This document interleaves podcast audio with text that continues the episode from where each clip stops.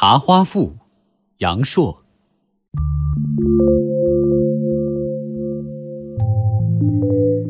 久在异国他乡，有时难免要怀念祖国的。怀念极了，我也曾想，要能画一幅画，画出祖国的面貌特色，时刻挂在眼前，有多好。我把这心思去跟一位擅长丹青的同志商量，求他画。他说：“这可是个难题，画什么呢？画点灵山碎水、一人一物都不行。再说颜色也难调，你就是调尽五颜六色，又怎么画得出祖国的面貌？”我想了想，也是，就搁下这桩心思。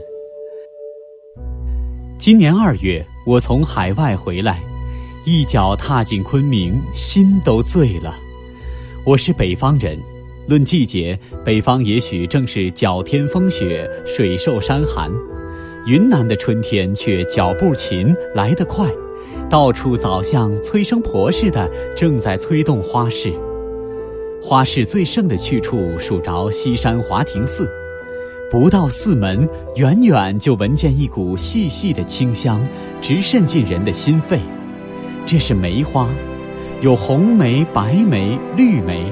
还有朱砂梅，一束一束的，每一束梅花都是一束诗。白玉兰花略微有点残，焦黄的迎春却正当时。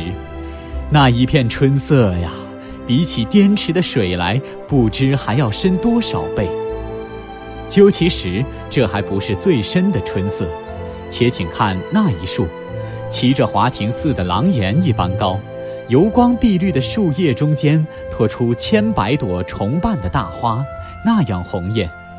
每朵花都像一团烧得正旺的火焰，这就是有名的茶花。不见茶花，你是不容易懂得春深似海的妙处的。想看茶花，正是好时候。我游过华亭寺，又冒着星星点点细雨游了一次黑龙潭。这都是看茶花的名胜地方。原以为茶花一定很少见，不想在游历当中时时望见竹篱茅屋旁边会闪出一枝猩红的花来。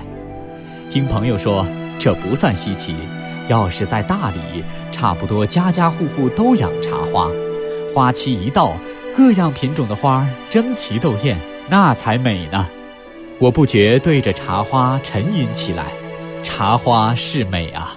凡是生活中美的事物，都是劳动创造的。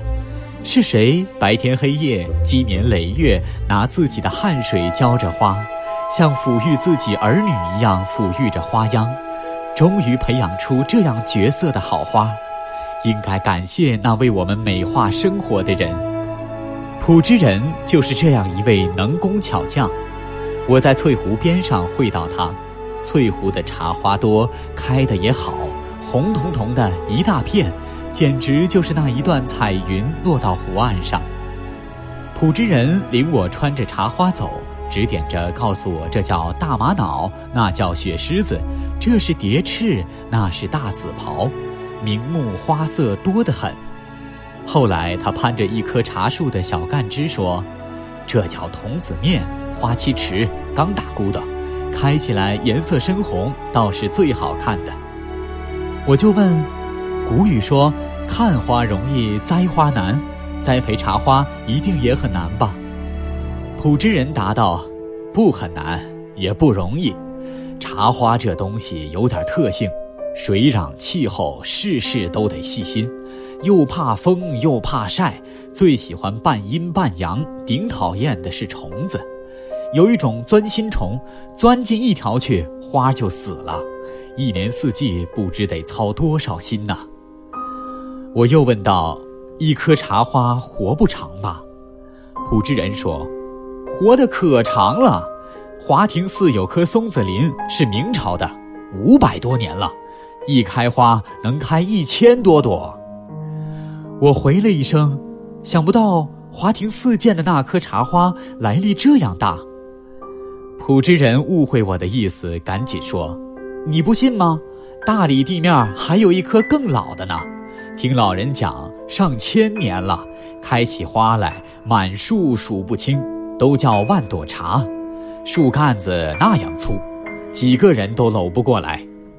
说着，他伸出两臂，做个搂抱的姿势。我热切地望着他的手，那双手满是茧子，沾着新鲜的泥土。我又望着他的脸，他的眼角刻着很深的皱纹。不必多问他的身世，猜得出他是个曾经忧患的中年人。如果他离开你，走进人丛里去，立刻便消逝了，再也不容易寻到他。他就是这样一个极其普通的劳动者。然而，正是这样的人，整年整月劳心劳力，拿出全部精力培植着花木，美化我们的生活。美就是这样创造出来的。正在这时，恰巧有一群小孩也来看茶花，一个个仰着鲜红的小脸儿，甜蜜蜜地笑着，叽叽喳喳叫个不休。我说：“童子面茶花开了。”普之人愣了愣，立时醒悟过来，笑着说：“真的呢，再没有比这种童子面更好看的茶花了。”一个念头忽然跳进我的脑子，我得到一幅画的构思。如果用最浓最艳的朱红画一大朵含露炸开的童子面茶花，岂不正可以象征着祖国的面貌？我把这个简单的构思记下来，寄给远在国外的那位丹青能手，也许他肯再斟酌一番，为我画一幅画儿吧。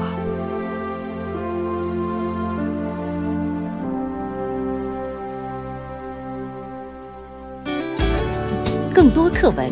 请关注微信公众号“中国之声”。